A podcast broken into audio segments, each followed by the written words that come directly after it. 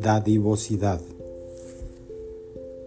Hay más alegría en dar que en recibir, pues el que da recibe un regalo en el corazón, recibe una bendición de Dios. Que no sepa tu mano izquierda lo que hace tu derecha. Es decir, no pregones o publiques los bienes que haces para que los demás te alaben.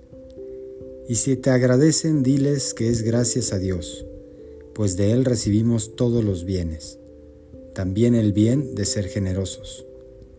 Dios nos ha dado a su Hijo Jesucristo. Ha sido el don más grande de amor y lo ha hecho para salvar, salvarnos.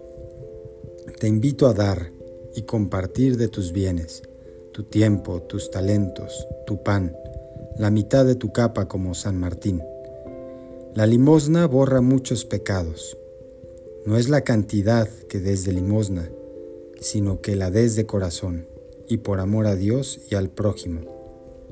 La pobre viuda que dio dos moneditas dio más que todos, porque no dio lo que le sobraba, sino que dio lo que tenía para vivir.